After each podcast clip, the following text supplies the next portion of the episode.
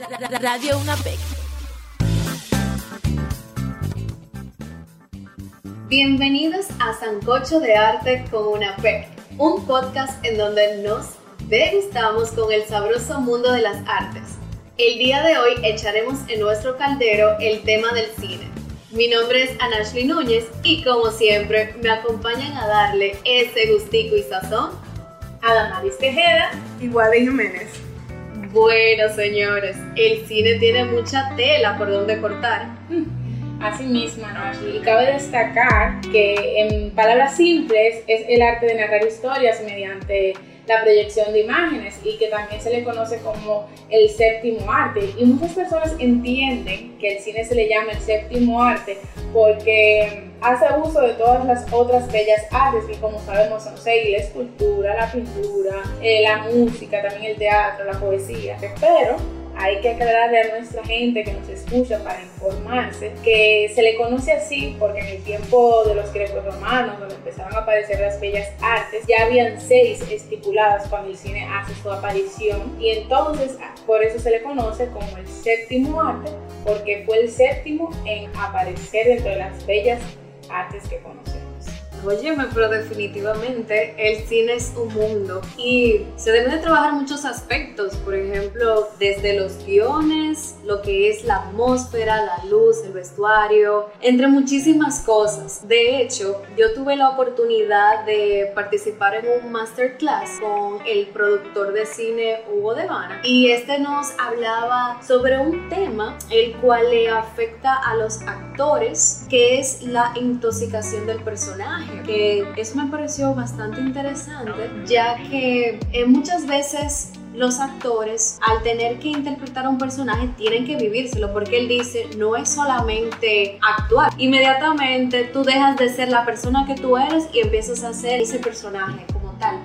Y pasa que, por ejemplo, si el personaje tiene ciertas actitudes, cualidades, vamos a decir que es el villano, pues tanto que se vive en el papel, eh, llegan a un punto de que a la vida real llevan este tipo de actitudes y las personas se chocan como, vaya, ¿qué le pasa a esta persona? O así, es porque siguen intoxicadas con el personaje y por eso eh, es muy importante llevar un proceso de desintoxicación, eh, llevar ciertas terapias psicológicas para así poder seguir hacia adelante y salir de ese personaje. Bueno, también es que hay una parte importante dentro de la, actuación y que tiene un nombre eso, que se llama creación del personaje. Tú tienes que darle a ese personaje una importancia dentro del mundo. Es como que alguien más existe, pero dentro de ti. Entonces, muchas veces tú pasas eh, años, meses escenificando un personaje y ya incluso tú llegas a disociar la realidad, como que será eso del personaje o será mi vida, si tú no tienes un buen control psicológico y emocional, si tú no sabes dividir esas dos partes, que es que están viviendo la vida, la realidad de otras personas en sí mismos. Totalmente de acuerdo contigo, Adamaris. Exactamente, o sea, yo he visto casos de actores reconocidos que han dicho que se le han quedado el personaje, se comportan de la manera es como en el caso de la cantante y actriz Ana Paula. Ella recientemente participó en la serie de Netflix Elite. Eh, y ella, después que dejó ya el proyecto, pues, eh, se fue a México de nuevo. Decían como que ella actuaba según como ella actuaba en Elite. O sea, se le quedó el personaje, actuaba como ella, se veía como el personaje en sí. O sea, como que se le queda. Yo siento como que al tener tanto tiempo, eh, el actor haciendo el personaje, entrando en el personaje, lo adaptan a su personalidad. Entonces creo como que es un poco difícil como tener esa separación entre tu personalidad y el personaje, porque llega un punto que se vuelven uno. Exactamente. Y hay, hay papeles en películas que han sido tan fuertes, por ejemplo, el personaje del Joker. También hubo, hay una película, no recuerdo el nombre del actor ni del personaje, pero se llama Fragmentado la película. El personaje que interpretaba muchas personalidades en sí mismo. después de esa película, después de vivir esa experiencia, tuvo que ir a terapia porque fue un choque totalmente. Una sola persona interpretando versiones de comportamiento es como un, un, choque muy fuerte. Y también actores han, de, han dado testimonio de que han aprendido a comportarse o a mejorar aspectos de su personalidad gracias a un personaje, porque también trae como consigo cosas buenas el tú escenificar a la actitud o la personalidad de alguien más. Claro que no todo es negativo, porque si tú puedes aprender lo bueno y quedarte con ello, ¿por qué no? Hay que aprovecharlo. bueno, dirigiéndonos así dentro del cine, yo quiero hablar sobre el cine dominicano, o sea, la revolución que ha habido dentro del cine en la República Dominicana me ha o sea, me quedo con la boca abierta con las producciones que han surgido durante los últimos años. Es tanto así que a través de la plataforma de TikTok eh, he conocido muchísimas películas que yo decía, eso fue aquí que lo hicieron. Realmente, o sea, gracias a un chico que empecé a seguir en TikTok que se llama Nemias Wannabe. Él es un joven cineasta dominicano que habla del cine de nuestro, eh, de nuestro país de forma más profunda gracias a él yo he conocido películas maravillosas que realmente me han, me han hecho dar cuenta que el cine dominicano ha cambiado en muchas formas. O sea, en cuanto al estilo, la escenografía, la dirección de fotografía, o sea, es exquisito realmente, realmente que sí. Claro, porque aquí solamente han tomado en consideración de que el cine dominicano no solamente es comedia y no hay un mundo más allá, pero sí lo hay. Lo que pasa es que no hemos tenido la oportunidad, bueno, no todos hemos tenido la oportunidad de descubrir que hay un mundo más allá, de que aquí se ha trabajado en lo que es drama, se ha trabajado acción, se ha trabajado suspenso. Mira, por ejemplo, el caso de la película Andrea, que, oye, un ícono. Eso, marcó nuestra infancia. Ha marcado nuestra infancia y que ha creado traumas a ciertas personas, bueno. Ha dado mucho de qué hablar, desde el momento que la el primer lanzamiento de esa película hasta el día de hoy, nadie, al igual que Perico Ripiao y Sanky son cosas que no han desaparecido en la cultura dominicana. Exactamente, o sea, tú mencionas esa película en un grupo y a todo ay, sí, yo la vi, esta película me, me marcó, Andrea, ay, no, Andrea marcó la infancia de todo niño dominicano. ¿Cuál experiencia tú tuviste, igual con Andrea? Ay, Dios mío, miren, yo recuerdo que cuando yo la vi, la vi con un grupo de primos. Ay, ay, ay. Y la escena que más me marcó fue la escena del niño, que el hombre lo montó en el caballo y todo, y cuando él miró para atrás, ay, no un niño, no. Ay, no vi un niño. todo menos un niño. Exacto, menos un niño, eso me traumó. Entonces yo me acuerdo que ese día mis primos me hicieron una broma, hicieron como un muñeco de, de, de, trapo en mi cama. Y ustedes saben. Terrible, o sea, traumatizada. ¿Y tú, Adamaris, tienes alguna historia que contarnos de, sobre esa película? Mi familia y yo tuvimos la maravillosa idea de verla en un carro, cuando eso es lo que empezaron a venir a la República Dominicana y yo con pantallita. y ahí al frente de mi casa nos fuimos para el carro a ver la, la dichosa película de Andrea. Y era, vivía en ese momento en sitio que no era muy poblado, eso era monte y culebra por donde quiera que tú lo veías. Ay, mi. En el momento que Andrea hace su, su, desorden en ese cuarto. O sea, eso fue como que lo ensayamos, vamos a cerrar la puerta y todo el mundo al mismo tiempo. Eso fue un desastre. Ay, mi madre. Ahí luego se hizo porque sabía que no estaba en el baño. Mira, pero fuerte, fuerte. Es que es un trauma esa película. Uno lo dice riéndose ahora, pero en ese momento. Y uno la ve ahora y que se ríe, y que eso es chiste, no, no. Sí, porque yo la ver ya después de grande, pero a mí no me permitieron tener ese trauma que ustedes tuvieron. Por suerte, sí, porque me dijeron, no, porque tú eres una niña, es una película de suspenso. Mi padre siempre era súper protectores conmigo y bueno, no tuve esa oportunidad como ustedes, pero me hubiese gustado sentir ese trauma. no lo voy a negar. Pero yo la película, yo digo, ¿y en serio era eso lo que le causaba miedo a las personas antes? O sea, y especialmente a los niños. Y cuando decían al final, basado en hechos reales, era que yo me quería ah, morir. cuando empezaron a decirme, no, porque estoy en tal sitio, la casa de Andrea, que dice, yo, yo no quiero ir para ahí, yo no necesito ir para ahí, gracias. No, gracias. Eso fueron muchos años lidiando con este trauma. Oh, Dios Pobrecito. Y realmente, a partir de, después de esa película que han hecho íconos y cosas, yo entiendo que ahora el cine dominicano está viviendo uno de sus mejores momentos momentos. Es como la edad de oro, el momento de brillar del cine dominicano. Y hay muchísimos productores, muchísimas productoras. Por ejemplo, yo sigo una que se llama Vanilla en Instagram, que ellos hacen muchísimos castings, también tienen lo que se llama Ice Cream. Y hay un sinnúmero de páginas también que ellos se han conectado, OK Casting, muchas otras. Y con el productor, eh, este joven, Cabral, José María Cabral, él tiene muchísimas películas buenísimas, pero como dice eh, Anashli, ha habido una mala información sobre el cine dominicano y creo que eso nos ha dañado porque muchas películas buenas como Sol en el agua, del Copelia, que fue muy buena, eh, más que el agua, que también ahí trabajó eh, Estrella en esa película, tuve la oportunidad de verla y el mensaje, las tomas, todo lo que se vive en la, escenografía, o sea, una delicia. Pero en República Dominicana no se le da visibilidad a esas producciones. No, si no es comedia, eso no existe, realmente. Si no es comedia, esta película no existe.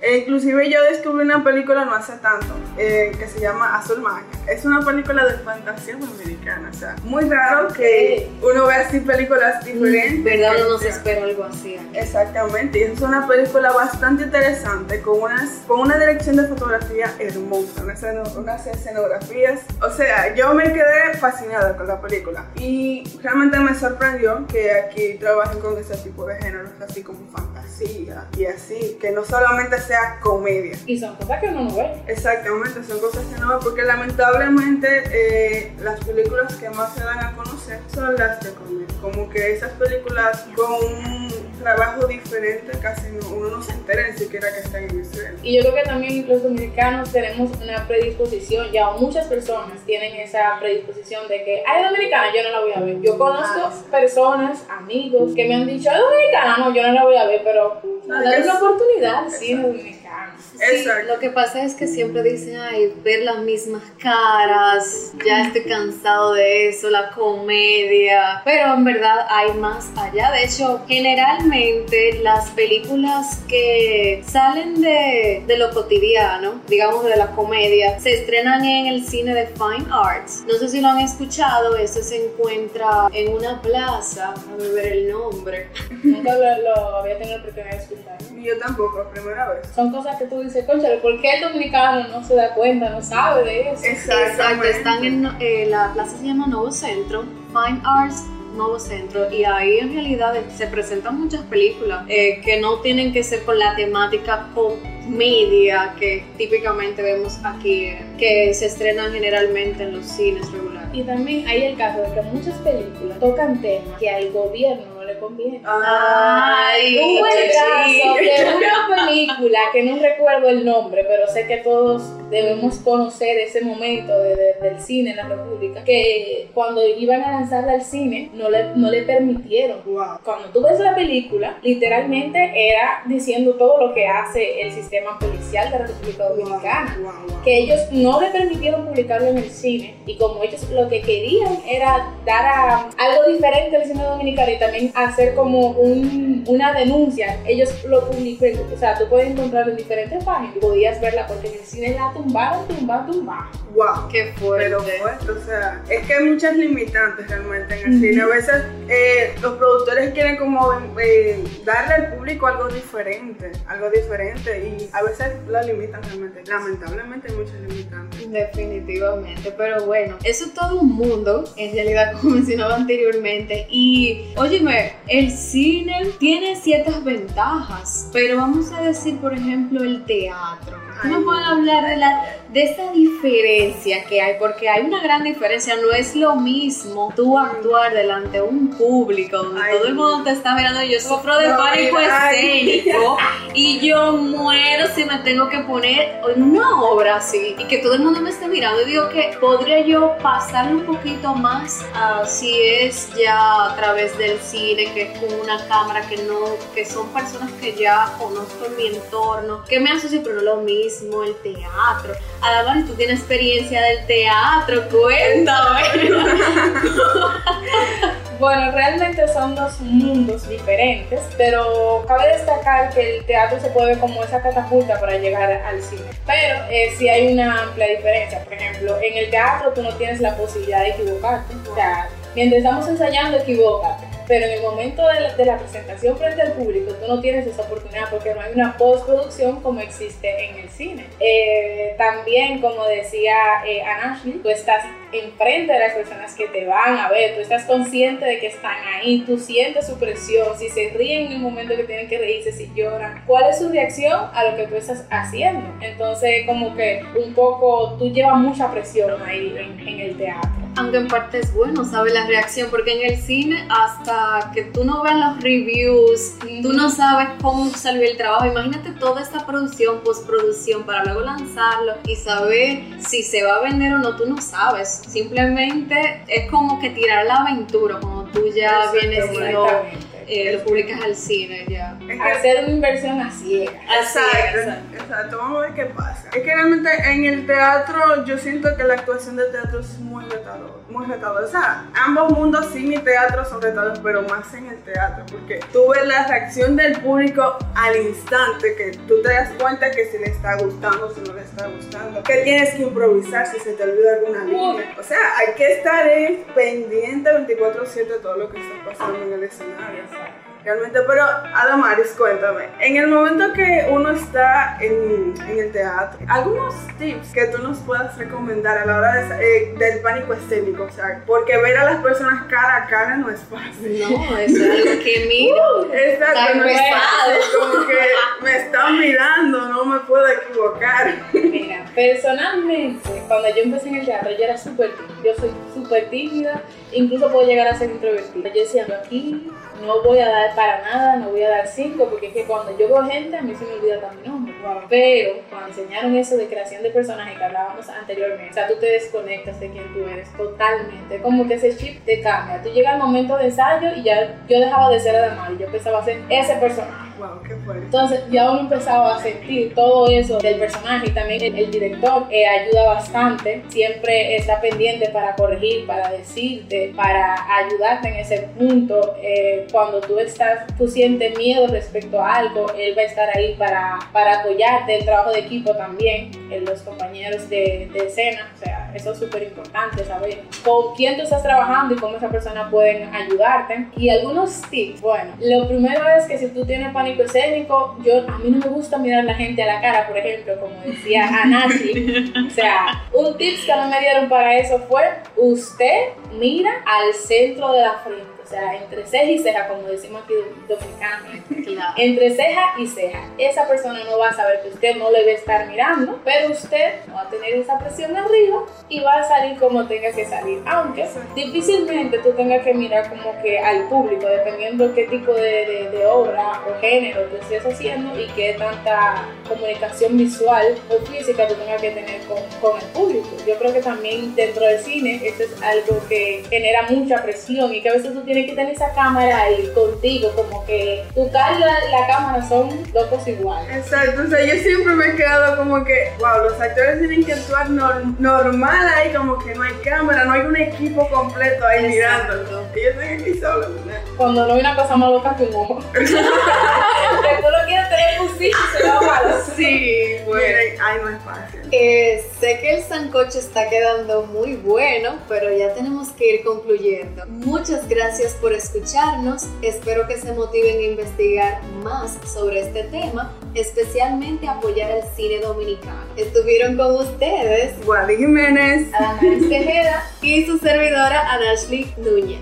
Ya saben, mi gente, nos vemos en el próximo episodio de este podcast.